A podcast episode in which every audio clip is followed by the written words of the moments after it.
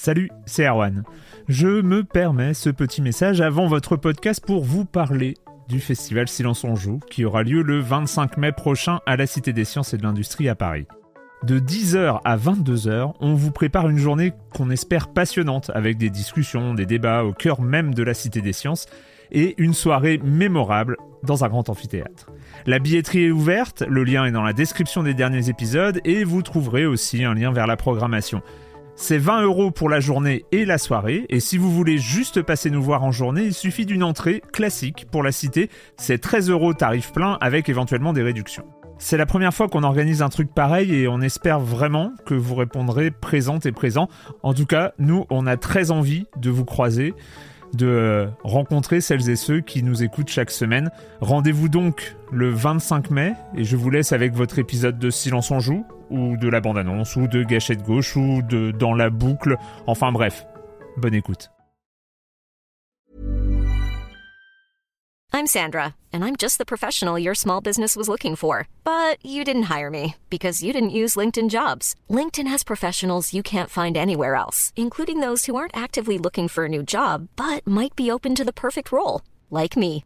In a given month, over 70% of LinkedIn users don't visit other leading job sites. So if you're not looking on LinkedIn, you'll miss out on great candidates like Sandra. Start hiring professionals like a professional. Post your free job on linkedin.com/people today. Silence en joue, Erwan Cario, bonjour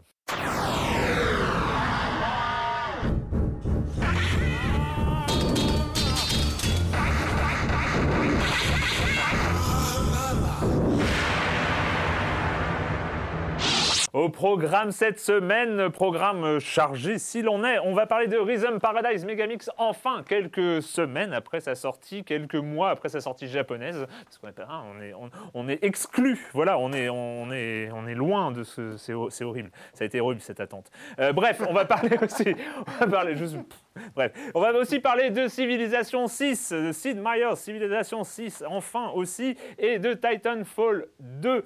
Euh, et puis aussi Monsieur Fall, comme des comme, enfin vous connaissez le programme, euh, le reste du programme. Mais je commence en accueillant trois de mes chroniqueurs favoris. Sophie Krupa du magazine JV, du podcast ZQSD et du podcast ABCD. Bonjour Sophie. Bonjour, j'ai un nom, j'ai l'impression de faire partie de la royauté. euh, Oui, c'est vrai, Oui, eh ouais, ça fait des C'est particules. des particules, ouais. C'est Non, c'est bien. cool, ça me plaît. C'est bien, on va lancer cette, euh, cette, cette noblesse. Euh, Corentin Benoît Gonin du, euh, du Journal du Gamer et du podcast Passe le Stick. J'ai moins de titres que Sophie, Voilà. mais je, suis, je suis tout aussi content d'être là. Et je, le métro, roturier.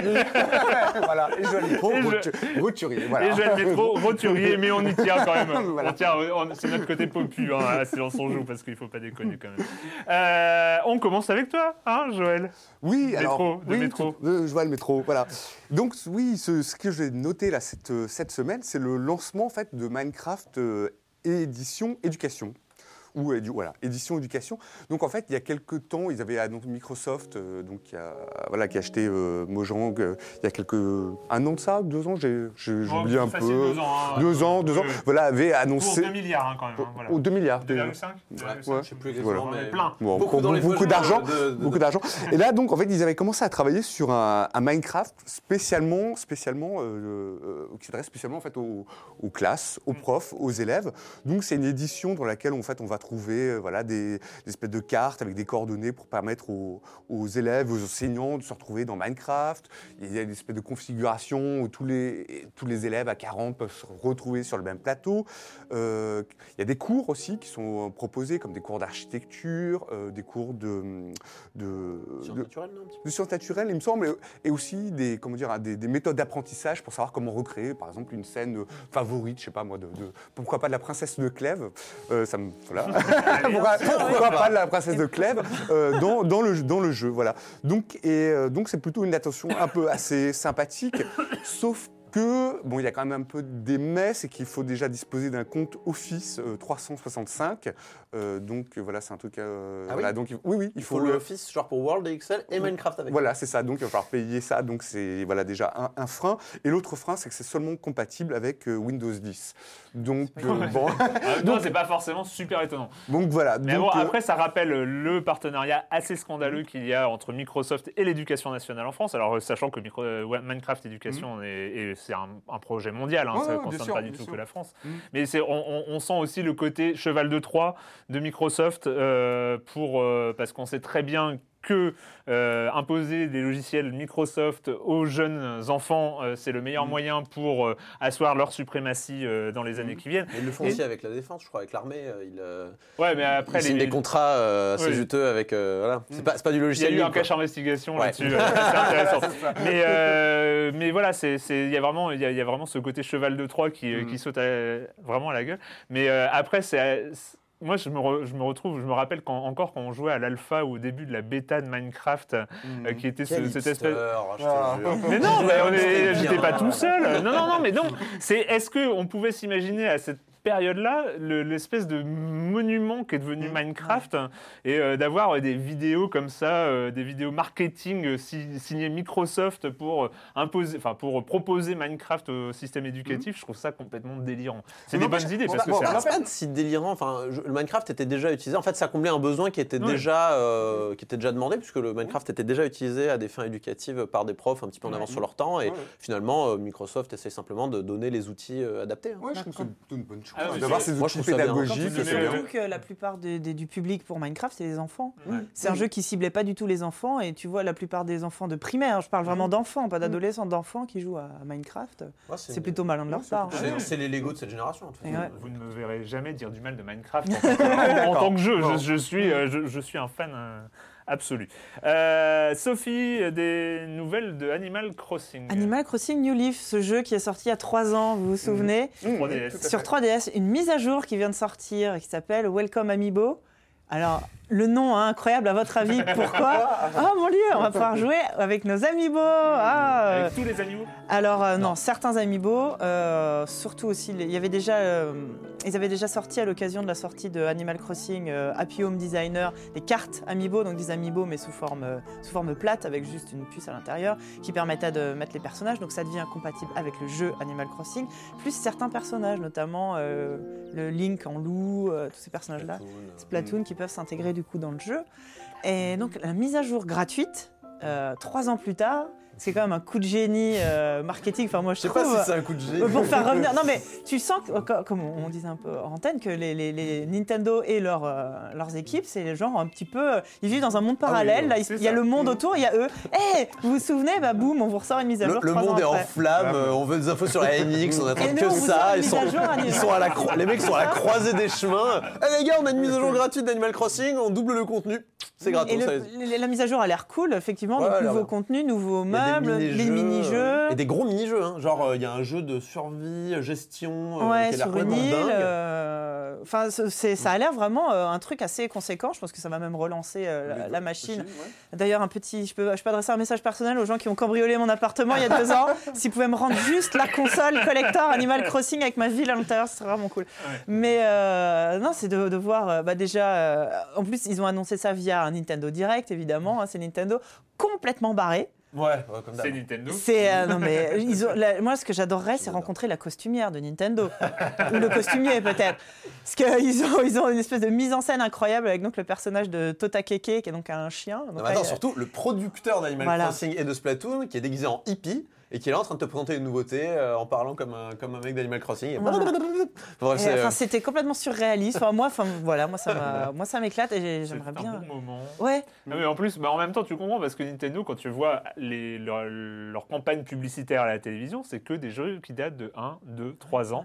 Enfin, il, il continue à y avoir des pubs pour la Wii U en ce moment, euh, la pour euh. Splatoon, pour euh, machin. On, on- on trouve encore des, des pubs Bah, comme ça. Nintendo, je pense, a gardé ses habitudes de la Wii qui consistait en fait et de la DS. euh, en fait, ils ont des jeux qui se vendent sur le long terme Ah plus ouais, que ouais, sur le court terme.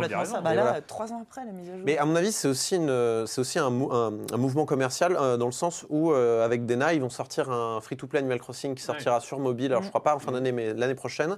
Donc, peut-être que remettre Animal Crossing à l'agenda, tout ça, ça peut être une bonne idée pour redonner envie aux gens, ouais, euh, voilà. refaire parler du jeu. Et, Parce tout que le home designer qui est sorti l'année dernière, c'était pas bon. un bon.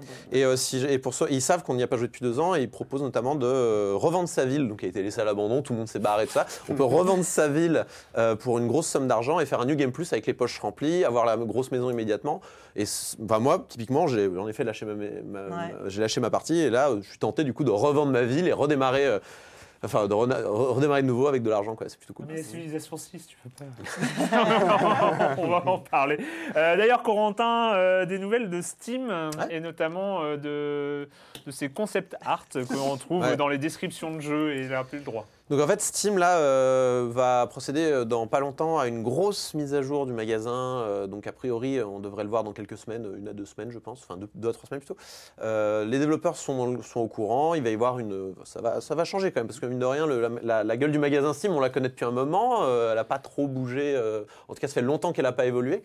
Et donc Steam en profite en fait pour resserrer un peu les vis auprès des développeurs qui ont la fâcheuse tendance à mettre des screenshots, on va dire, euh, pas forcément contractuels euh, par rapport au produit qui est vendu au final.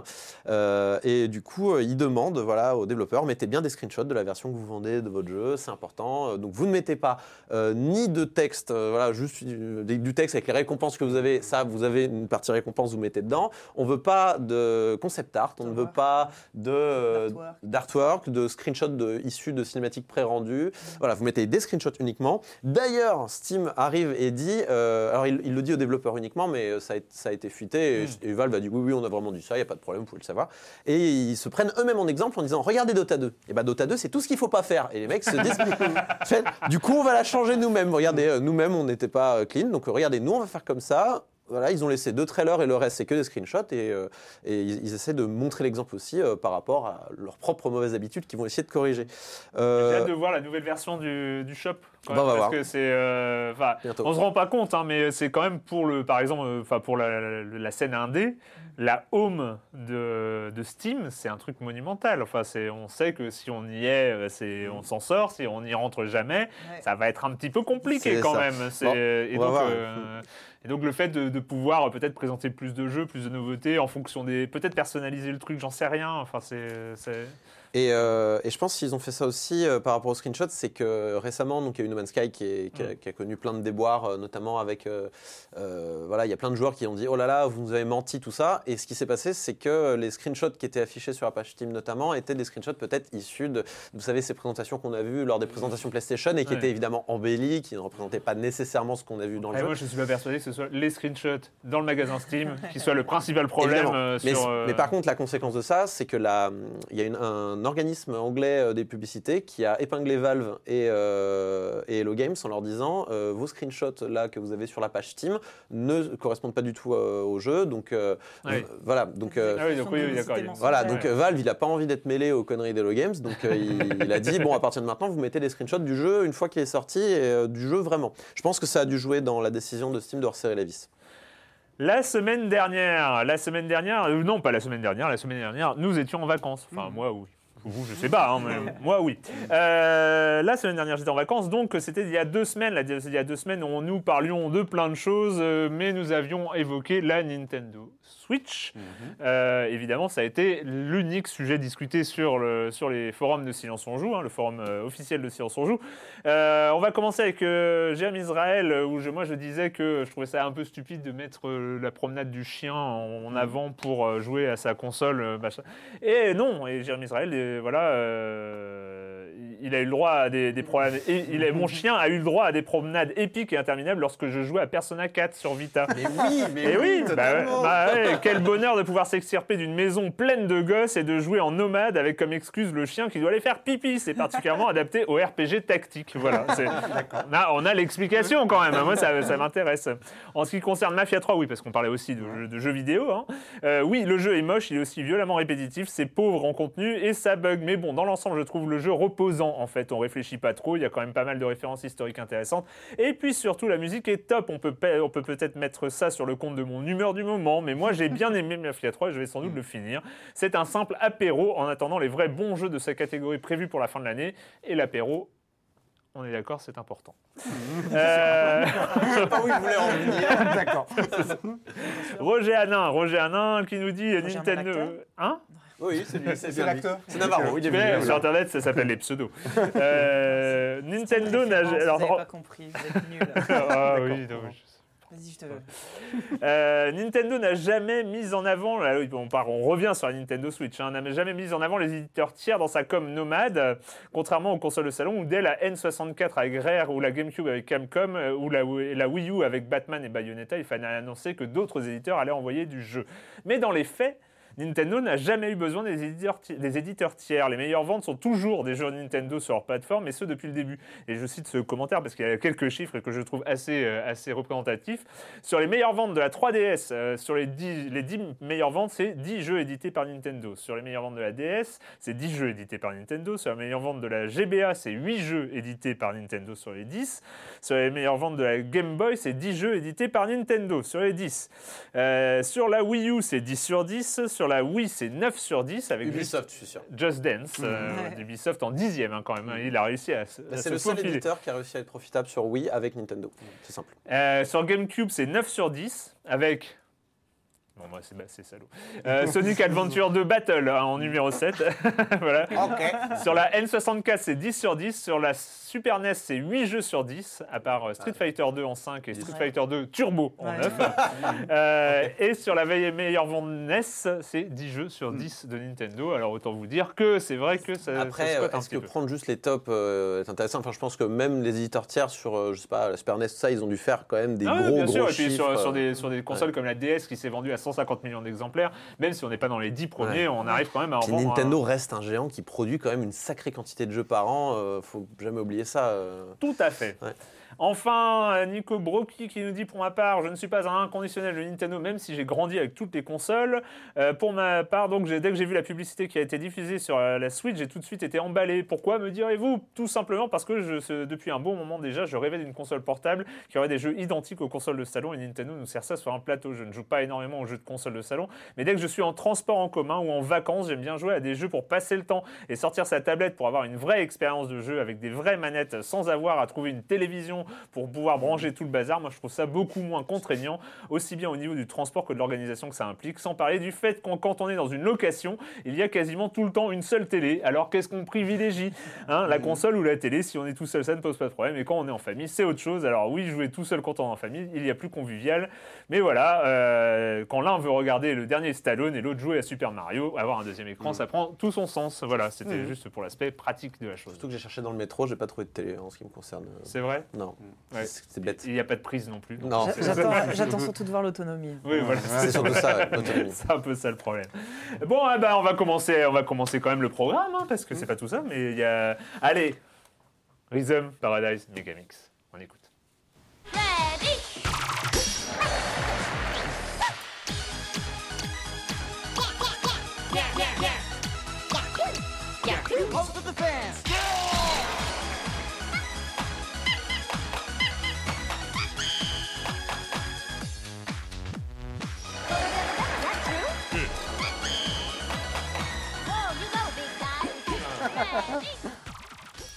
Rhythm Paradise Megamix, pardon, j'étais en train de danser, je suis en retard, euh, voilà, ou euh, Rhythm Tengoku The Best Plus. Tu peux le faire avec euh, ça. non, ce-.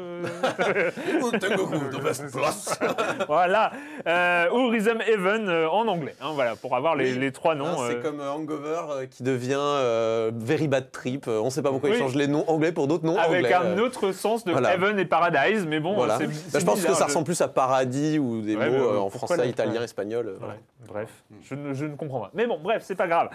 Euh, Rhythm Paradise Megamix, qui est donc un Megamix des Rhythm Paradise. Oui, bah c'est ça, c'est euh, un énorme best-of. Un, lancement, comme on n'en fait plus quand même. hein.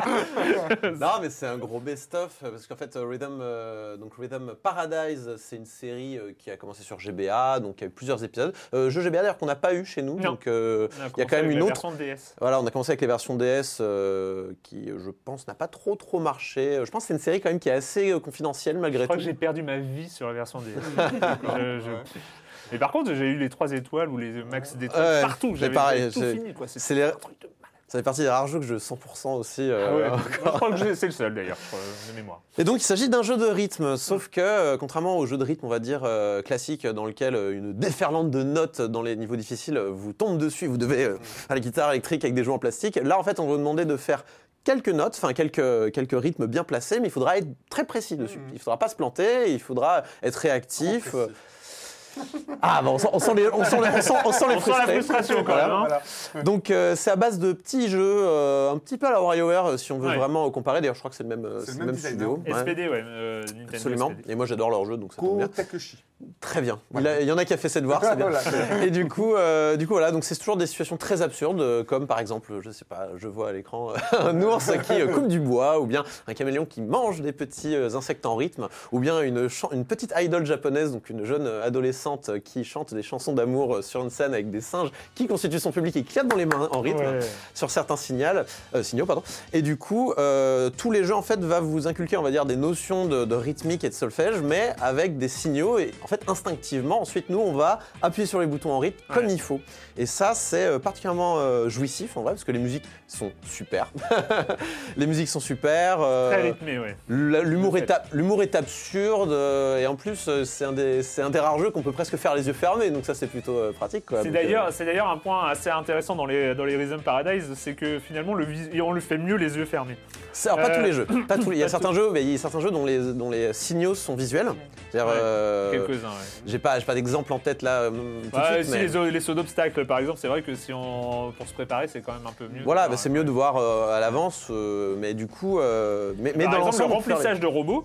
Oui, on peut le faire les yeux fermés. Oui, eh, si c'est un gros Et robot, celui-là, celui-là, pour pas le faire les yeux fermés, c'est chiant parce qu'en fait, on voit le remplissage de robots et on, a- on appuie toujours au mauvais moment parce que si, on se- si on regarde le truc, ça nous apporte pas d'informations. Et donc, euh, donc ce principe-là euh, de, de remplir comme ça avec des mini-jeux, c'est super cool. D'autant qu'à la fin de chaque série, on va dire, euh, au bout d'un moment dans le jeu, parce que le, le jeu, a- le, le jeu en lui-même a 108 épreuves issues, donc soit, soit sont inédites pour, on va dire, à peu près environ un quart d'entre elles, soit viennent d'anciens épisodes. Et à la, à la fin de certaines séries, en fait, on a même des remixes absolument dingues qui mélangent tous les jeux en même temps dans un gros remix. Et là, vous devez vous souvenir de toutes les règles précédentes des mini-jeux, mais, mais c'est jouissif parce qu'on n'a pas besoin de vous réexpliquer les règles, ça revient naturellement et, et le but c'est d'appuyer au bon moment et d'être parfaitement dans le rythme. Et euh, par rapport aux anciens épisodes, ce qui est cool, c'est qu'ils ont rajouté un petit, on va dire, indicateur visuel sur l'écran euh, du bas Ouais. euh, qui vous indique si vous êtes trop tôt, Précision. trop tard ou bien euh, pile poil au bon moment. Et euh, ça aura même son importance sur, euh, on va dire, ça, une note particulière dans, la, dans un mini-jeu qui vous permet de gagner une étoile. Mais là, il faut être précis. Si vous êtes un peu trop en retard, un peu trop en avance, vous pouvez valider la note. Mais si vous n'êtes pas pile poil dessus, vous ne gagnez pas l'étoile. Et les étoiles sont à collectionner. Le, le, le- le- le genre de co- complétionnisme habituel qu'on peut avoir dans ce genre de jeu. Et, euh, et donc, Et voilà va- euh, pour Megax. Bon, tu, vas, tu vas y revenir, et Sophie. euh, Mais moi, j'avais jamais joué à aucun jeu de la série. C'est le premier auquel je vais jouer. Euh, c'est bah, un choc. oui, que ça. Par contre, je connais, je connais pas mal les WarioWare. C'est vrai que ça m'a beaucoup rappelé WarioWare. Et euh, moi, je trouve ça assez marrant, mais je suis pas assez précise. Donc, euh, Mais ça m'entraîne parce que euh, je, je viens de. Je raconte un petit peu ma vie. Je viens, je viens de commencer à prendre des cours de batterie Oh là là depuis, Ah oui. depuis la rentrée, là.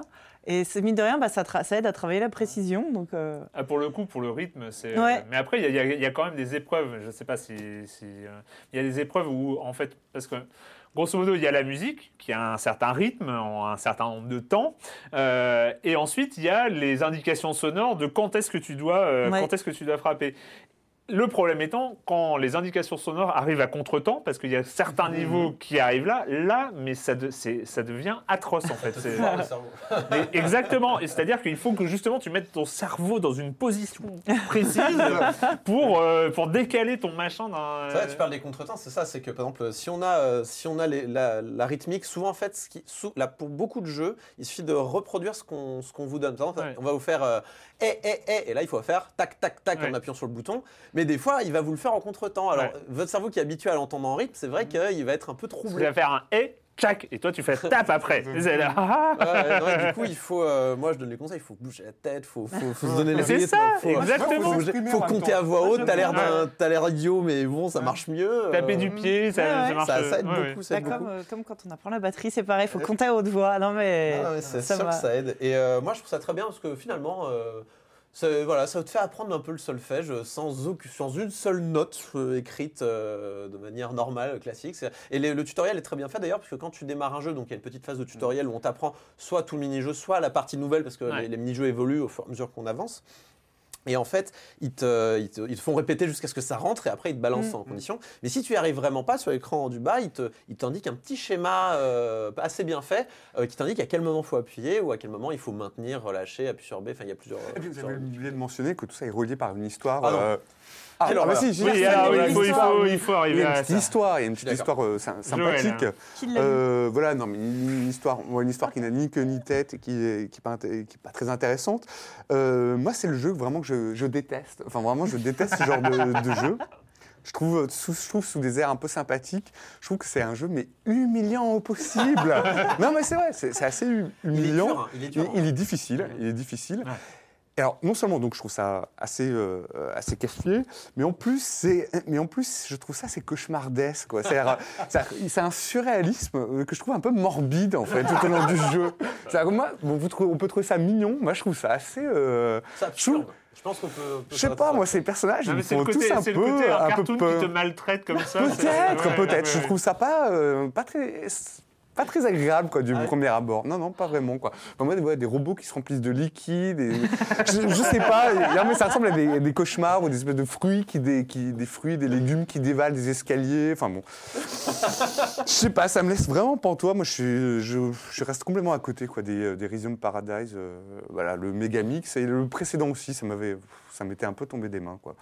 je, voilà, non, le- j'ai j'ai Eh oui, pas le oui. rythme dans la peau et euh, non. Et donc, il faut préciser que le, le- le jeu donc, est un gros best-of. Donc, il y a un, quart seulement des jeux qui sont euh, nouveaux. Donc, dans le cas, par exemple, de, de Sophie, qui, a, qui est complètement, euh, on va dire, euh, néophyte sur la série, c'est pas- c'est parfait, parce que comme ça, Bah elle oui. peut un peu goûter à tous les. Tous les, euh, tous les épisodes. Et il faut noter aussi que donc il y a les mini-jeux de la GBA qui, ont, qui sont inédits chez nous. Donc on peut considérer qu'un peu moins de la moitié des mini-jeux, en vrai, on n'a pas pu y jouer par des moyens légaux, évidemment. Ceux qui sont vraiment fans de la série ont dû y jouer sous émulateur à la version Mhm. GBA. Mais euh, bon, c'est à noter pour ceux qui ont joué aux épisodes précédents, vous allez rejouer à beaucoup de jeux que vous avez déjà fait, re- refaits d'un point de vue graphique et compagnie, mais malgré tout, ça reste les mêmes mini-jeux.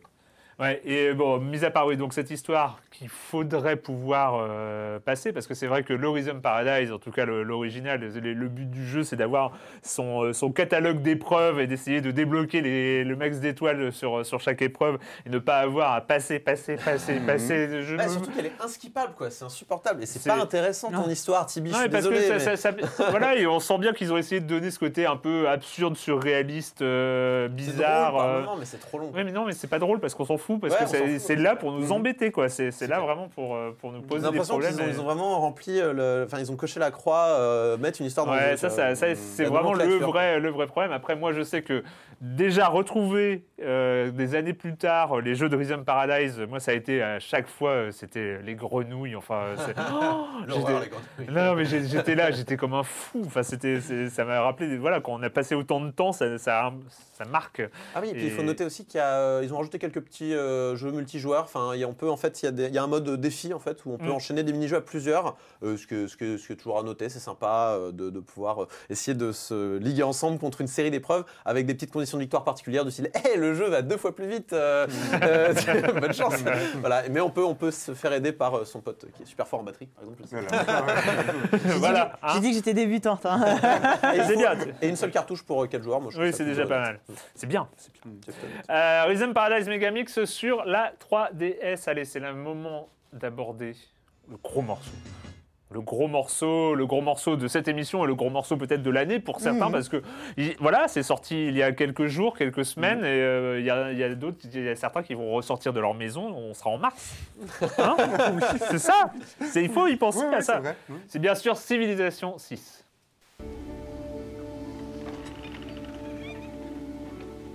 You're plotting a new course again, aren't you? The currents before us are ever changing. We must adapt, press forward, if we are to see our journey's end. And how will we know when we get there?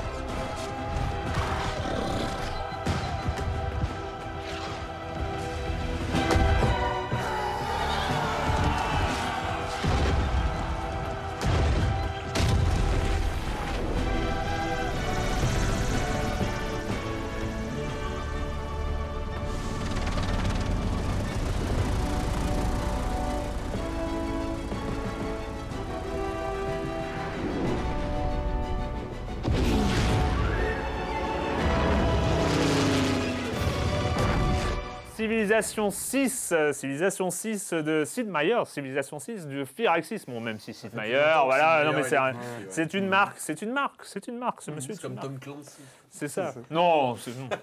C'est plus lié aux jeux vidéo quand même. C'est- Franchement, arrête, arrête. Ne dis pas des bêtises comme ça. Euh, la référence, la référence des 4X euh, qui euh, revient après un Civilisation 5 plus moyen que d'habitude, on va dire. hein. Oh, non, il Oh, était non, pas- non, était bien. Avec les deux DLC, il était vraiment Ah, très ouais, très complet. les- Voilà. D'accord, d'accord. Qu'on pas une demi-heure sur Civilization 5. on va attaquer Civilization 6. Bon, euh, non mais je, je vais laisser la parole à Sophie parce que Sophie, elle, elle a accepté d'arrêter sa partie de, de se mettre en, pas mettre en pause parce que c'est du tour par tour, mais euh, Juste voilà pour venir ici, juste ouais. pour venir ici. Entre si on pouvait se dépêcher de finir, parce Ouais. que bon, euh, j'ai des barbares qui m'attendent. Non, non, mais euh, oui, Civilisation, c'est le, le, le- le parangon du One More Turn, Mm. du jeu que tu, peux pas, tu ne peux jamais arrêter, tu as toujours envie d'aller d'aller au bout. Et Civ 6 euh, repart sur, sur des bases euh, assez, enfin, assez nouvelles, re- rechange pas mal de trucs. Enfin, à titre personnel, moi j'ai découvert Civilisation avec le 5, justement. Si décrié.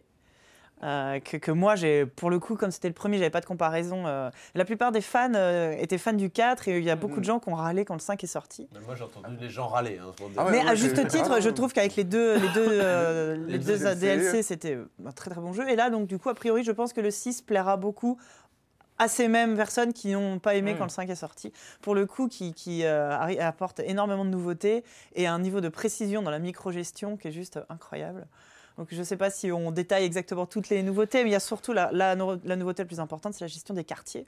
Ouais. Donc là où avant une ville euh, occupait une case, donc c'est un jeu euh, qui se passe sur une carte découpée en cases. Chaque ville occupait une case et à partir de celui-là, en fait, il va falloir développer Elle des avait déjà quartiers. une influence sur plusieurs cases autour, c'est-à-dire elle pouvait exploiter les cases autour. Oui, Ouais, Euh, des, des cases de ressources, de, Ouais. de matières premières, de nourriture. Mais là, vraiment, si tu veux euh, construire des bâtiments euh, qui ont- concernent la, la- la culture ou la science ou la religion, ce sera vraiment des cases qui seront dédiées et des, et des quartiers à construire.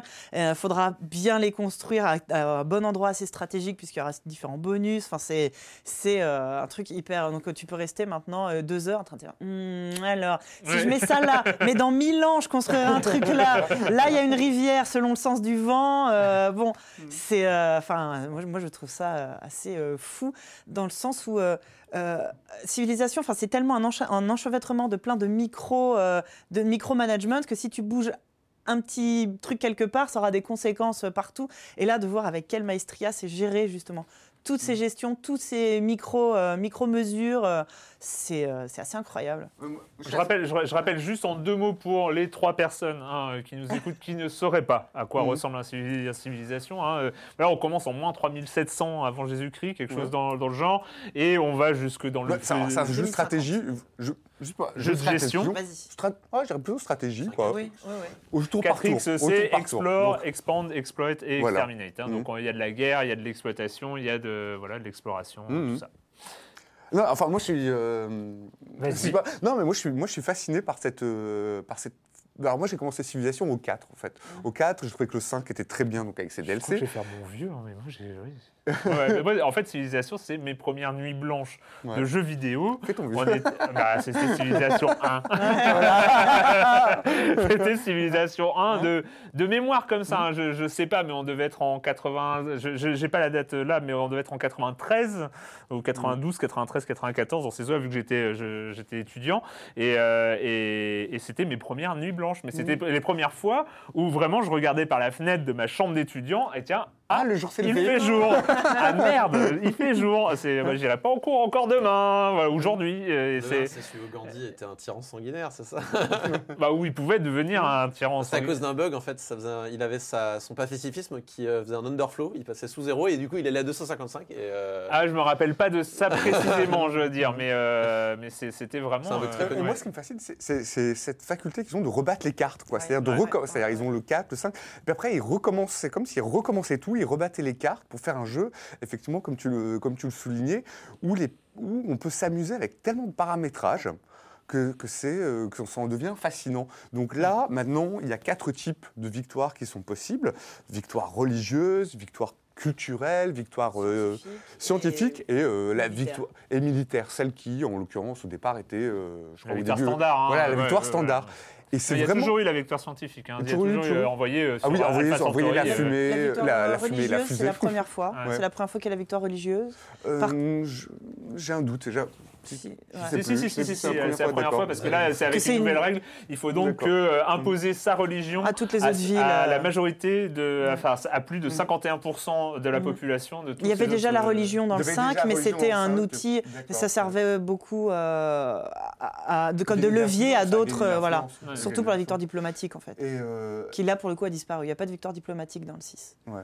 Pas encore. Pas encore. Mais du coup, c'est vraiment un jeu, mais c'est enfin, c'est passionnant. quoi. C'est-à-dire qu'en fait, on passe beaucoup plus de temps à. En fait, on décor- on- en jouant, on décortique le jeu. Quoi. On décortique, on essaie de voir, mais euh, comme tu dis, quel, euh, sur quel levier Ouais, on ouais. va pouvoir appuyer pour, euh, pour effectivement avoir, euh, je sais pas, pour avoir euh, davantage d'unités, pour avoir, euh, je sais pas, une belle université. Enfin, c'est vraiment, mais c'est, euh, mais c'est, c'est magnifique, quoi. C'est fantastique cette. Cette infinité de, de jeux, de parties qu'il y a derrière. Puis effectivement, on y passe des, des heures et, et des heures Parce dessus. que c'est ça, parce qu'avec, excuse-moi, avec 20, il y a 20 euh, dirigeants possibles, donc 20 euh, factions à choisir, il y a 4 victoires. Et avec ça, tu peux faire un nombre infini de parties. Il n'y en aura aucune qui ressemblera à une autre. Jamais. Et euh, j'ai pu en enchaîner plusieurs comme ça. Tu, tu te retrouves jamais dans la même configuration. Enfin, c'est assez incroyable la, la diversité et la variété. euh, Alors, moi, ce que j'aime bien, c'est qu'ils ont gardé les cités-États aussi, Oui. c'est, euh, ou les États-cités, je sais 5, plus, qui étaient apparus dans le 5, qui étaient donc ces espèces de, de- d'enclaves, voilà, euh, de, de cités. Genève, voilà, qu'on peut décider de, euh, soit de conquérir, soit de s'allier, euh, voilà, de s'allier avec pour. Euh, pour, euh, pour prendre leurs ressources, pour, voilà, pour asseoir leur influence. Oui. ouais. Mhm. C'est souvent les premiers partenaires commerciaux euh, avant de rencontrer directement euh, la reine. Victoria Ah ou j'ai- j'en ai, j'ai j'ai que des, surtout des barbares d'ailleurs.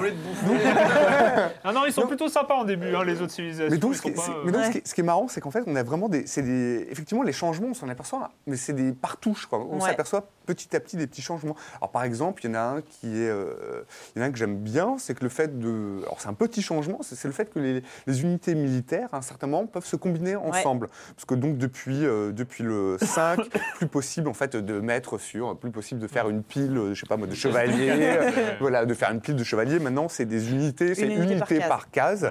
Et là, on peut euh, effectivement combiner certaines unités militaires pour avoir une espèce de ouais. régiment, pour avoir plus de bâtisseur, renforts. aussi avec euh, mettre des Mhm. unités Oui. militaires pour protéger Ouais, des, ça, c'est bien, Les, bâti- ouais. les bâtisseurs, nouveaux aussi. Oui. Avant, on- avant, on laissait, alors je sais plus comment ça s'appelait avant, on les laissait les, ba- les bâtisseurs en fait en, on laissait la- l'intelligence artificielle se, se débrouiller toute seule pour voilà pour qu'ils aménagent On les routes. surtout beaucoup Et maintenant, au début, puis après, Voilà. bah, et maintenant, maintenant, on les va les, euh, on va les, euh, comment dire, les, les, euh, les mettre sur des tâches bien, bien précises. parce On qu'il- les dirige en fait, il faut leur Voilà. dire tu vas sur cette Bah, et c'est- tu construis tes Ouais. Bah, C'était déjà le cas avant, mais ce qu'il y a, c'est qu'avant, un bâtisseur pouvait euh, Faire une- être utilisé un nombre incalculable concept de fois. Et là, c'est trois, fois. trois fois. Trois fois. Trois fois. Donc il faut bien, tu dis, alors d'abord, est-ce que je vais aller chercher des cailloux ou, euh, ou des bananes? Non, Ouais. mais ça, Voilà, ça paraît anodin, euh, voilà. mais- Et puis, et puis quand même, euh, au début du jeu, il te faut euh, 12 tours pour faire venir ton bâtisseur et construire trois pauvres trucs, il a disparu. Quoi. Mhm. Moi, j'avais pas bien lu au début, Ah, termes donc j'étais un petit peu ça, déçu. ça rajoute vachement de, de- de- justement de, de gestion parce qu'avant, effectivement, en début de partie, tu avais besoin d'énormément de bâtisseurs que tu finissais par exterminer en fin de partie parce que tu n'en avais plus Mm. besoin.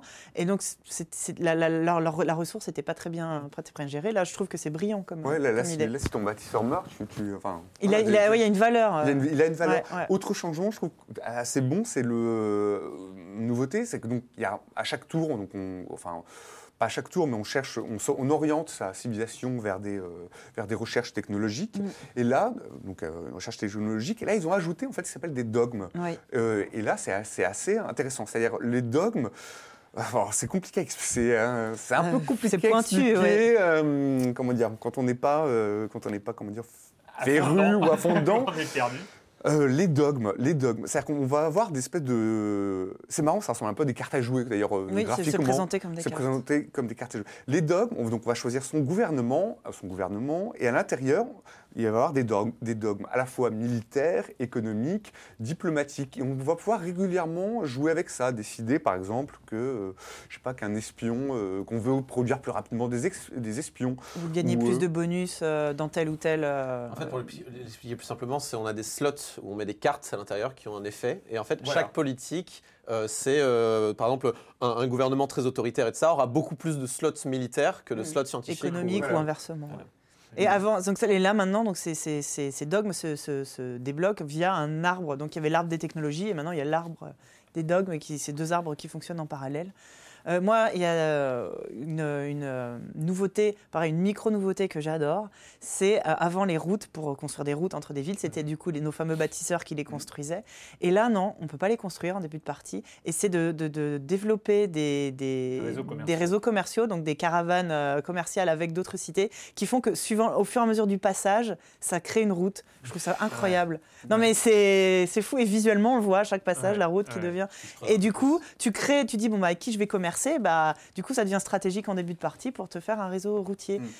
Et c'est, je, je trouve que, que d'aller si, près, si précisément dans la, dans la micro-gestion, je trouve ça extré- extrêmement brillant. Moi, je vais revenir. euh, On, on- on se moque, euh, enfin, tu, tu te moquais de, de l'appellation Sid Meier, euh, tout ça. Non. Mais, mais pour, pour Ah, dire que quand même, marque, ce, qui- ce qui, une ce qui est vachement intéressant aussi, c'est que ce Civilization 6 reprend la doctrine de Sid Meier euh, quand on fait une suite de jeux, parce que c'est c'est les- la, la doctrine de Sid Meier, c'est les 33, 33, 33, c'est-à-dire qu'on garde un tiers euh, du jeu précédent, des éléments du jeu précédent, on fait évoluer un tiers tiers, des autres éléments et un tiers de nouveautés en fait. Et donc c'est vraiment, on est vraiment Voilà, sur cette formule là euh, par rapport aux civilisations précédentes. qu'en février dernier, ils ont annoncé qu'ils avaient vendu 33 millions de jeux civi- euh, civilisation. Je trouve ça très marrant. Mais et, et pour revenir, parce que moi j'avais eu la chance, euh, que dis-je, le privilège de rencontrer le monsieur euh, l'année dernière à propos d'un jeu un peu mineur, hein, qui était Starship euh, par Firaxis, mais sur lequel il avait bossé. C'était un 4X spatial. C'est euh, pas le Beyond Earth? Non, Beyond Earth, c'était une évolution de civilisation. Mais là, Ouais. Starship, c'était un petit jeu.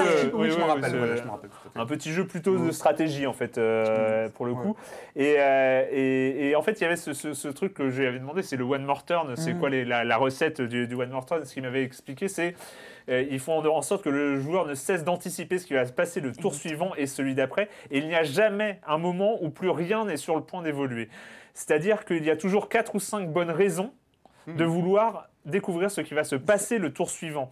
Et puis un tour, c'est pas bien long, c'est juste un tour, c'est 5 minutes. Enfin, on sait bien. Et, Ça euh, peut, et- ça- peut durer plus longtemps. bah oui, enfin, en fonction. quand- Non, non. Quand tu fais des grandes cartes avec toutes les civilisations, ça dure plus longtemps. c'est- c'est là- hein. c'est là plus, où plus ça c'est- dure, plus ça dure.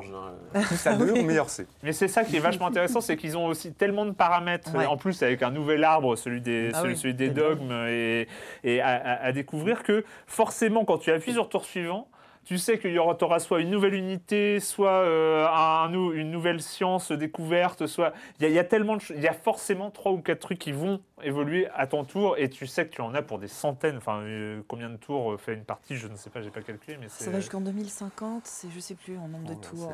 c'est- euh. C'est monstrueux. Enfin, Ouais, c'est ouais, ouais. c'est- franchement, c'est des dizaines d'heures, ne serait-ce que pour une seule partie.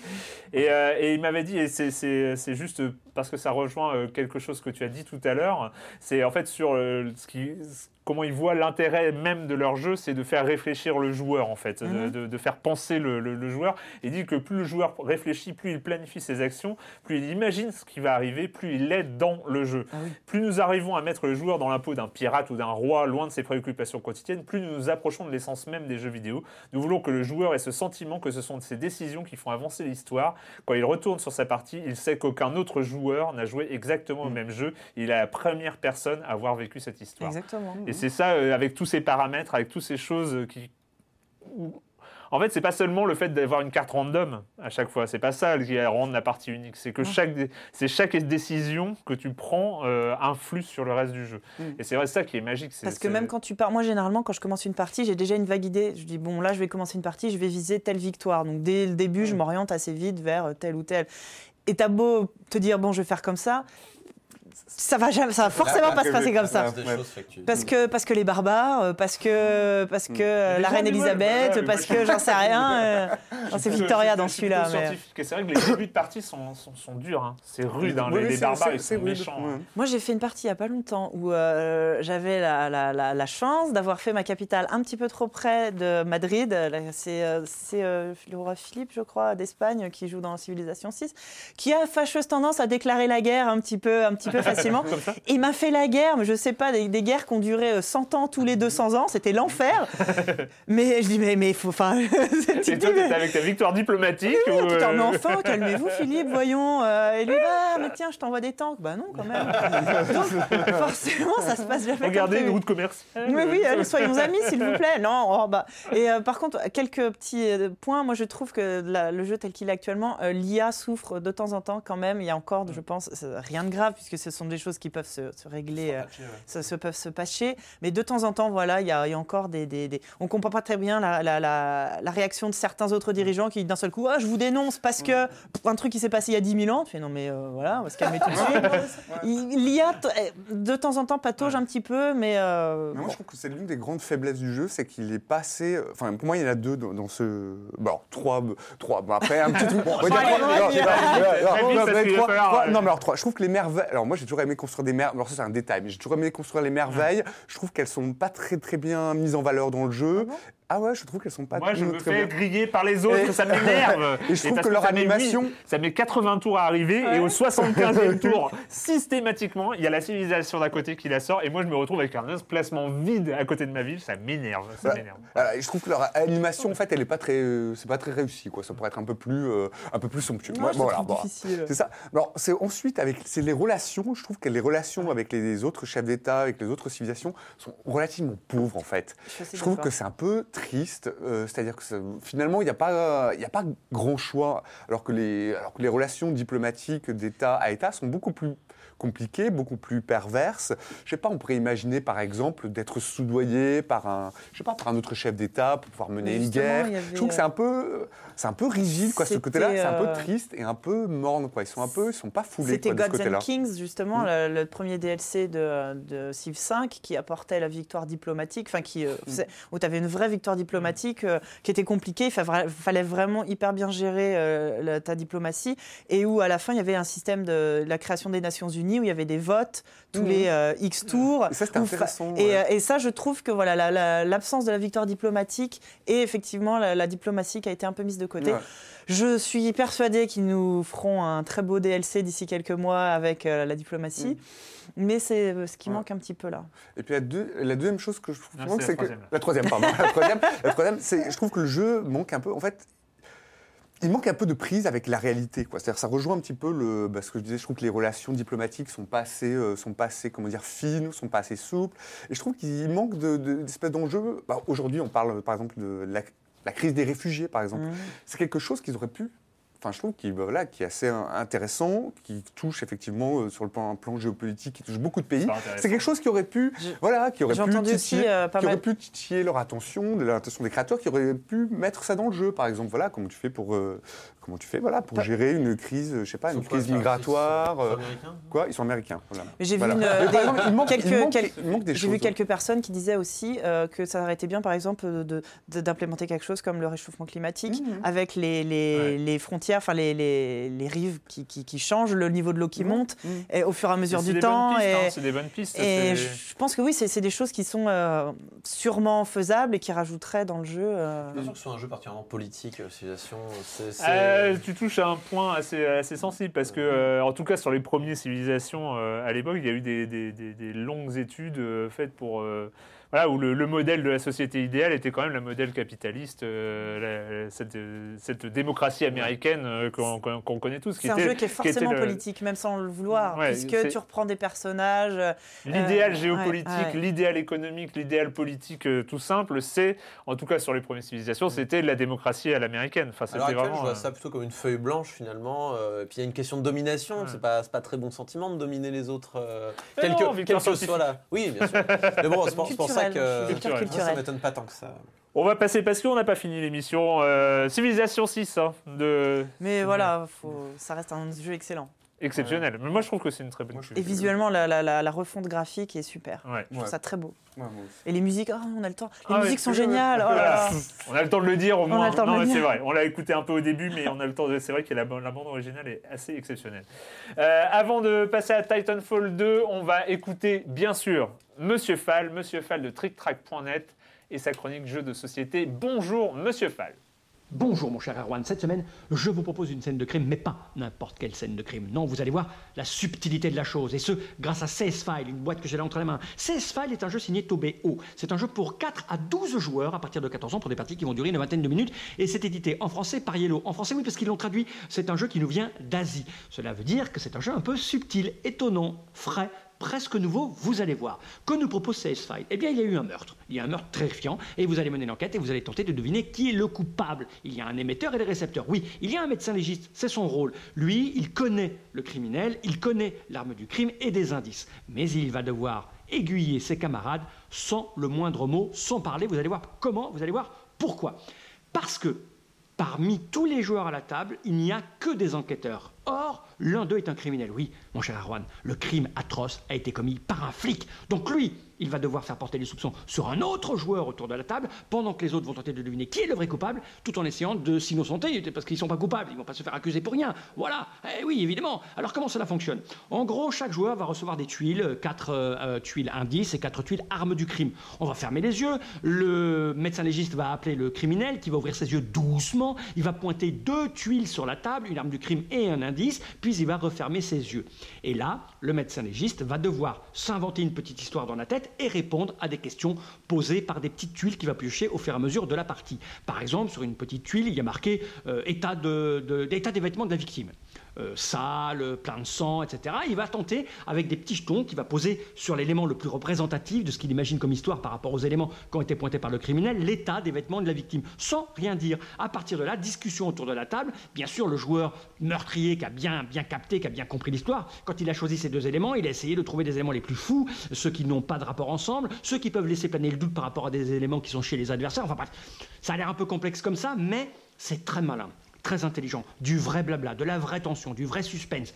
En plus, le médecin légiste, il s'est inventé sa propre histoire dans la tête, il vous la racontera à la fin de la partie, parfois ça part dans des trucs abracadabrants. C'est amusant, c'est fun, c'est intelligent, c'est rapide, c'est CS File Tobéo. Il faut être 4 minimum pour jouer, sinon c'est pas intéressant. Jusqu'à 12, à 12 je vous expliquerai la pagaille autour de la table. En plus, à 12, il y a des, il y a des, des rôles supplémentaires, comme des témoins, comme des complices, etc.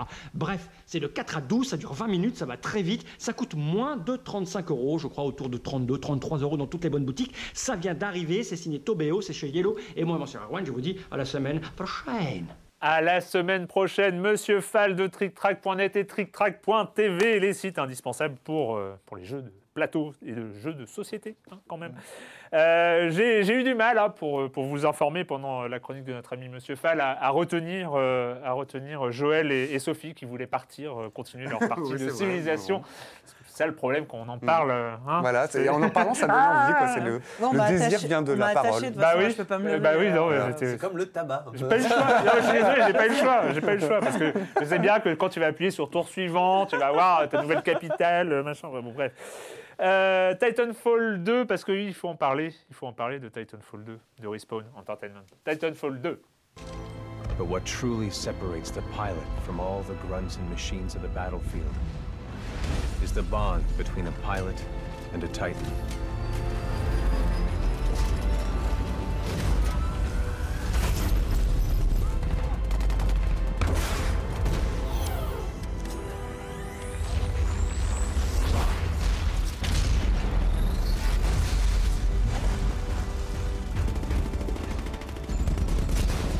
When linked to a Titan, a pilot can only be stopped by overwhelming force or an equal. Titanfall 2 de Respawn Entertainment. Euh, Respawn, fondé en 2010 par euh, Jason West et Vince Zampella. Zampella? Zampella, oui. C'est les deux, les deux boss d'Infinity Wards, donc euh, ceux qui avaient créé la licence Call of Duty et qui s'étaient barrés parce qu'ils étaient en- un peu en bisbille hein, avec Activision à l'époque. Voilà.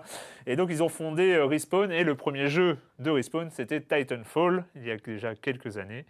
Deux ans. ouais. Deux ans. Assez récemment, deux ans. ouais. Voilà. C'était un jeu purement multi. Moi, ce qui m'avait Alors, un petit peu laissé sur le Il y carreau. avait quelques petites camp... enfin il y avait un, alors, un mode campagne qui consistait en quelques missions, vagues missions quoi, mais c'était pas foulé, il n'y avait pas vraiment d'histoire. Enfin, bon. Oui, voilà, c'est ça. A- Après, bon, moi, je- j'avais bien trippé les quelques parties en termes de, en termes de gameplay, mais vu que sur les FPS multi, j'ai une légère tendance à mourir, hein, voilà, soyons clairs, soyons clairs. Je, je, je ne me suis jamais caché de mon niveau réel en, en FPS multi. Nous avons notre spécialiste ici. Voilà. Et toi, tu aimes mourir dans les jeux, donc euh, c'est c'est Pas pour ça. spécialement, non, non, j'aime si, aussi si, si, si. triompher.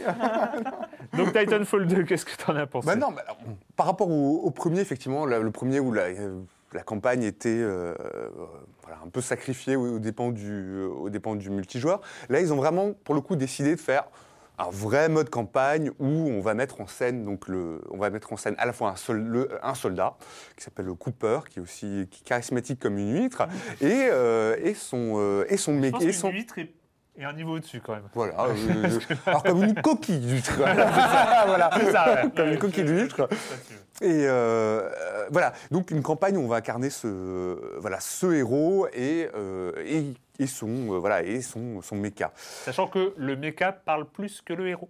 Hein, quand même. Mm. Voilà. Oui, voilà. Mais bon, en même temps, c'est pas- peut-être pas plus mal. Euh, et la campagne, la campagne, elle est assez, voilà, elle est assez courte, elle est assez agréable. Il y a vraiment un effort qui a été fait, par exemple, je trouve dessus. euh, il y a un petit côté un peu plateforme où on va devoir courir contre, courir sur les, euh, sur les murs. C'est plutôt pas mal. Les cartes, parce qu'on voilà, on va progresser. Alors, je passe l'histoire parce que l'histoire est pas très intéressante. Il s'agit de voilà, on combat des mercenaires. C'est pas, non, mais l'histoire est pas folie, est pas folichonne. Combat l'IMC. Voilà, l'IMC. Ouais, c'est pas l'indice de masse corporelle. Non, non, non, non. C'est Ouais. l'Interstellar Manufacturing Corporation. Voilà. Voilà, voilà. C'est- Mais, mais cela dit. C'est plutôt une bonne surprise, parce qu'il y a quand même quelques.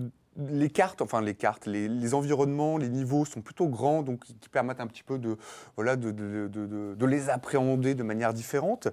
Euh, il y a aussi en fait des environnements que j'ai trouvé chouettes. Par exemple, il y a un niveau de, production, de niveau de production de, je sais pas trop quoi, de, maisons, enfin ou de robots, bref, mais qui est plutôt assez impressionnant. On se retrouve dans des espèces de grandes caves et euh, c'est vraiment pas mal du tout. Et finalement, je trouve que voilà, il y a aussi des petites idées de game design, moi, de game design qui sont pas mal. Mais finalement, j'aime bien. Ils ont réussi en fait à faire quelque chose, mais qu'ils n'ont pas du tout exploité, c'est-à-dire de nouer une espèce d'interaction entre le personnage et le et ce, ce robot, ce méca. Je trouve que de temps en temps. Il y a un petit on sourit où on est vaguement ému et je trouve qu'ils auraient dû vraiment non mais c'est vrai vaguement hein. Et ils auraient ils ont dû- ils auraient vraiment dû creuser cet aspect-là c'est-à-dire de la Oui. de la comment dire du, rapport de la relation ouais. homme-machine Ouais, mais on sent qu'il y a quelqu'un derrière du marketing qui leur fait non, non, non, s'il te plaît, là, là, ça fait pas ton truc, c'est un trop peu trop compliqué. Voilà, c'est trop compliqué, c'est trop intello, les joueurs, ils veulent, voilà, bang, bang, tout ça. Donc on sent qu'ils sont un petit peu réfrénés là-dessus. Et je parce pense qu'il y qu'ils- aurait pu y avoir aussi, avec euh, les débats d'aujourd'hui sur l'intelligence artificielle, on sait qu'on. Voilà, c'est c'est ça qu'ils mettent en jeu aussi avec, euh, avec ce méca qui, est, euh, qui possède cette- son, sa propre intelligence. euh, son- Ils auraient pu faire un truc, ils auraient pu faire un truc sur, euh, Mhm. effectivement, sur l'évolution de la machine et tout ça. On en est à des années-lumière parce que c'est. Mais je pense qu'ils, je, je pense qu'ils auraient voulu- bien voulu le faire. Ouais, bon, je, je- je pense, à, à mon avis, parce qu'on sent que vraiment dans la relation qui se développe entre le entre Jack Cooper et ses, euh, d'ailleurs je me Et rappelle plus. BT 72-74. Voilà. Et on sent que voilà, ça pourrait, on sent que quelque chose de plus aurait pu, voilà. Le multijoueur. Alors, alors j'ai lu ça et là. Alors le multijoueur, moi je suis pas convaincu en fait par celui-ci parce que je le trouve un peu, euh, euh, je le trouve un peu chaotique. Alors donc on joue euh, effectivement, le- il y a ce plaisir de jouer en fait à deux échelles parce qu'on joue Bah, effectivement à l'échelle, voilà, de- du, du soldat et celui du, du méca. Et moi, je suis pas, je trouve que le jeu est parfois souvent, enfin le multi est parfois un peu, un peu confus. On, on a parfois du mal à. Je trouve que l'action n'est pas toujours très très lisible. Ce qui est pas mal, c'est qu'ils ont rajouté une espèce de personnages non joueurs, enfin oui, des personnages non joueurs qu'on va devoir affronter en plus des, personnages joueurs. Je trouve ça pas mal.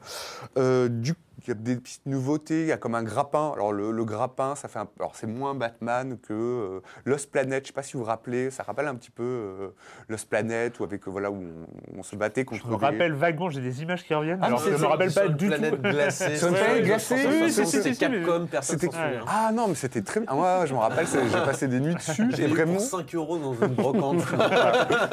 Et où effectivement on affrontait des, voilà, des, euh, des grands insectoïdes. Et euh, non, ce grappin pas mal. Voilà. Enfin, je- moi je suis pas convaincu par le, par le multi encore, mais bon, reste. euh, en tout cas pour la campagne qui est courte, moi j'ai plutôt pris du plaisir. Et je trouve, bon, c'est c'est pas mal quoi. C'est pas. euh, c'est- bah, le FPS qui m'a le plus marqué cette année. Non, Voilà. surtout, euh, on en parlera, on en Ouais. parlera la semaine prochaine. Il y a aussi Battlefield 1 euh, dans, dans les sorties de fin d'année est euh, qui sorti dans une indifférence Ouais, ouais. générale. J'ai jamais vu ça. Le jeu s'est un peu planté en Angleterre d'après les premiers chiffres qui viennent de tomber. Mais j'ai un peu. Je pense Et pas le qu'il fait est que pas sûr qu'il y aura un. Titanfall 3. Euh, ouais, c'est- Après, moi, moi j'avoue que ce, que ce qui m'a fait plaisir dans ce Titanfall 2, c'est justement la campagne solo, parce que pour euh, le coup, elle, qui est, alors, en termes de scénario, c'est horrible, hein, c'est vraiment atroce, mais au moins ça m'a permis de euh, justement avoir ces deux échelles de euh, tantôt euh, à, à l'intérieur du robot, ou alors avec, en tant que pilote avec ses turboréacteurs, il y a le double saut, il y a le fait de marcher sur les murs, et il y a le côté où il y a, je trouve qu'il y a un body awareness, enfin le, qui est vraiment pas mal, où en fait parce que c'est toujours pro- problématique quand il y a du FPS et de, de la plateforme, c'est avoir euh, conscience de son corps, et je trouve que c'est plutôt pas mal, c'est-à-dire qu'on on arrive à se débrouiller, on arrive à à peu près aller et à faire les parcours qu'on avait prévu en regardant le niveau, et euh, c'est vrai que vu que bah, j'étais un peu, euh, un, peu une, euh, enfin une quiche en, en multijoueur. Le premier, euh, le premier qui proposait déjà le, le- le fait de courir sur les murs et c'était ça qui était assez marrant. J'avais, j'en avais pas trop profité et là j'aime bien. ça-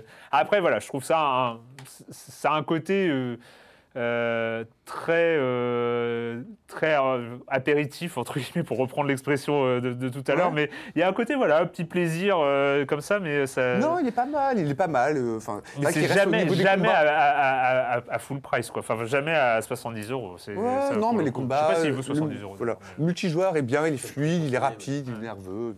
Non, mais c'est pas mal, c'est pas mal. Je trouve que Titanfall 2 intéressante. sur PlayStation 4, Xbox One et PC, je crois. Ou PC PC ou pas PC Et je crois que la dernière- Je sais plus. Enfin bon, au moins Il y a des PS4 chances, avec Xbox il y a des chances. Il y a des chances. Euh, voilà, c'est fini cette semaine hein, pour les jeux vidéo. Et la question rituelle à laquelle vous n'allez pas échapper, à laquelle je ne sais pas répondre cette semaine, je vais essayer de réfléchir pendant que vous répondez. Et quand vous ne jouez pas, vous faites quoi, Sophie?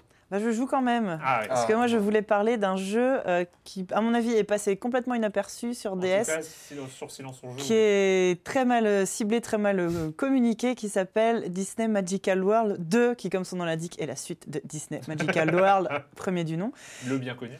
Qui est justement une série de jeux absolument pas connus dont je voulais parler, parce qu'en fait, ce sont de bons jeux, très bons jeux même, qui sont ciblés pour enfants, voire même pour filles, euh, avec un, un design assez euh, affreux au premier abord, et euh, je pense, j'ai vu aucune pub à la télé.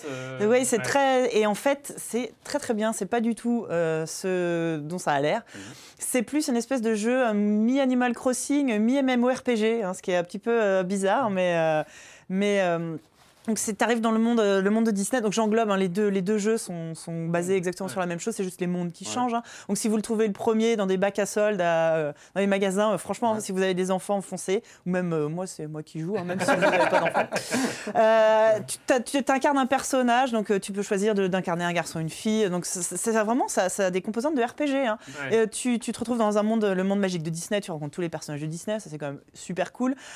Tu vis, t'as un, un, un côté, ce que je disais, un côté Animal Crossing, c'est que tu dois gérer ta maison, tu dois aussi gérer un restaurant, la décoration, les plats que tu fais. Euh, tu gagnes des points euh, selon si ton thème est concordant, tu gagnes des points, tu gagnes de l'argent. Cet argent, tu peux t'en servir pour acheter des nouveaux meubles, des nouveaux habits que tu débloques en faisant des aventures. Et c'est ça, il y a tout un passage aventure qui est vraiment un côté euh, action RPG où euh, tu dois euh, faire du euh, crafter, enfin récupérer des, des- des- c'est du des- gros. jeu. ah, ah ouais, tu, tu dois crafter tes vêtements, des baguettes magiques. Il y a vraiment un système de points de RPG. C'est un jeu complet euh, qui est très très sympa. Tu peux jouer à plusieurs via des codes amis. Donc pour les enfants, c'est rigolo de s'échanger les objets et tout ça. Alors quand t'es grand, les codes amis, ça t'amuse plus trop de les C'est ça.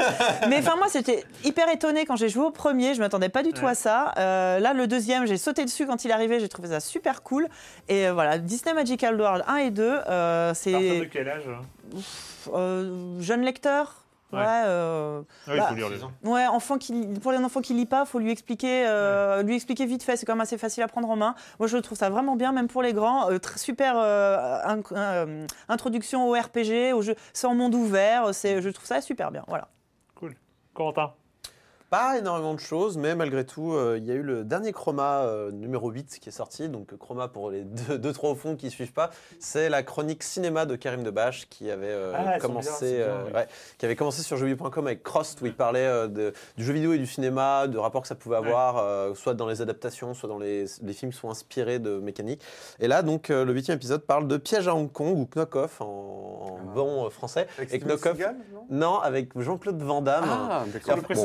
Vidoc, il était euh, très très bien. Oui, absolument. Alors moi, ce que j'aime beaucoup avec euh, Chroma, en fait, c'est qu'il il va, il va nous parler de films qui sont pas forcément très bien, mais il va nous, mais il va nous les, mais il va nous les présenter sous un jour qui vont nous faire réfléchir sur le cinéma en tant que média. Et du coup, c'est toujours très intéressant, en l'occurrence pour euh, Knock-Off. Euh, c'est un, c'est un très mauvais film, mais il va nous expliquer tout le, conce- tout le contexte autour de ce film-là, notamment le, euh, le- la tentative d'appropriation du cinéma hongkongais par Hollywood euh, au moment euh, du euh, transfert euh, de la souveraineté d'Hong Kong par, euh, enfin la récupération de Hong Kong par les Chinois, où euh, du coup il y a eu, euh, il y a eu plein de, il y a eu toute l'esthétique du film hongkongais qui a été récupérée euh, par Hollywood, qu'on a pu revoir ensuite dans Matrix ou des trucs comme ça. Avec John Woo. hein, qui Avec John Woo notamment, qui en est l'exemple, un des exemples les plus euh, flagrants. Et donc dans ce film-là, en fait, c'était, c'est une greffe qui s'est mal passée entre un réalisateur, alors j'ai oublié le nom du réalisateur, mais il est très connu apparemment dans le cinéma de Hong Kong. Et euh, Hollywood, où le mec, en fait, il a, enfin, on- on- on- il nous révèle, enfin, Karim Debache nous révèle que, le- en fait, ce, ce film est une espèce de, de petite vengeance personnelle envers euh, ses producteurs euh, américains et qui lui ont pas laissé faire ce qu'ils voulaient. Et c'est super intéressant. En plus, Karim Debache euh, fait les choses très bien, c'est très bien, c'est très bien réalisé, et c'est très très drôle. C'est très très bien. très fait. Je vous recommande. Et si vous n'avez pas vu les autres, allez regarder tout. C'est sur Dailymotion. Joël. Ah, moi, depuis, je, je suis allé voir un film et euh, bon, là, pour les auditeurs, ils vont pas. Ça consiste à faire des trucs comme ça. Voilà. Non, je fais des mouvements avec les mains comme ça. non, je allé voir Doctor Strange, quoi. Ah bon, bref. Euh, non, mais si, voilà. Il, fait il des- il fait s'entraîne, des il fait gestes des gestes comme ça. comme ça. Ah, voilà. Et puis voilà, et puis il crée des mondes parallèles, des trucs, faut machin. C'est vrai. Voilà, donc voilà. Voilà, c'était c'était sympa. C'est avec quatre acteurs que j'adore Tilda Swinton, Benedict Cumberbatch, euh, Chiwetel Ejiofor et, euh, et euh, Mads Mikkelsen. Bon, voilà, ça, ça se Ah oui, voit, c'est- oui, bien. du niveau, Enfin, quand même. oui, euh, du bon niveau. Mais j'en espérais rien, et en fait, plus j'en entends parler, plus j'ai envie de, Ah, le vois. c'est bien, Ouais, c'est bien. Ouais. c'est bouche bien. Euh, bah, juste pour dire que moi, j'ai commencé à utiliser le Cubetto. Le Cubetto. Le Cubetto, qu'est-ce que c'est? Parce que je l'ai reçu là, là, là, là. Le Cubetto, c'était un truc que j'ai pris sur Kickstarter. J'ai dépensé une fortune, genre, euh, enfin, j'ai vu le truc, je crois que j'ai- cramé, mais c'était un truc assez élevé. Je crois que j'ai cramé gadget télé 300 dollars, euh, machin. Mhm. Enfin, c'était, c'était horrible. Non, écoute, c'était, c'est euh, un petit cube. Euh, un robot que tu programmes en mettant des flèches pour tu dois avancer d'une case, Ah oui. tourner sur toi et tout ça et tu et c'est tous les pièces sont en bois, c'est-à-dire les flèches sont- tu poses sur un plateau en bois, tu poses des petites flèches en bois et tu peux même définir une fonction que tu peux appeler dans ta séquence de, de commandes. Et après, tu poses le cubetto sur, une, sur des tapis où, qui racontent des histoires et tu dois, avec les enfants, lui faire faire un parcours et tout ça. C'est absolument génial. J'ai vu ce truc et devant le prix exorbitant, j'ai un peu pleuré.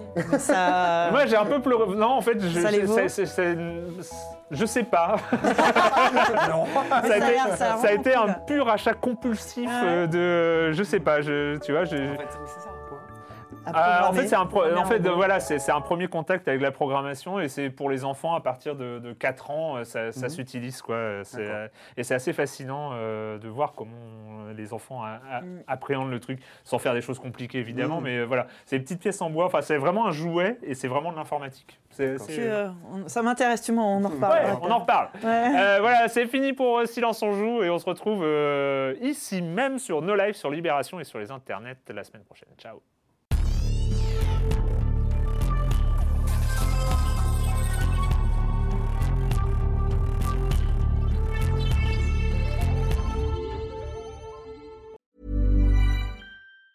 Planning for your next trip? Elevate your travel style with Quince. Quince has all the jet setting essentials you'll want for your next getaway, like European linen, premium luggage options, buttery soft Italian leather bags, and so much more. And it's all priced at 50 to 80% less than similar brands. Plus, Quince only works with factories that use safe and ethical manufacturing practices. Pack your bags with high-quality essentials you'll be wearing for vacations to come with Quince. Go to quince.com slash trip for free shipping and 365-day returns.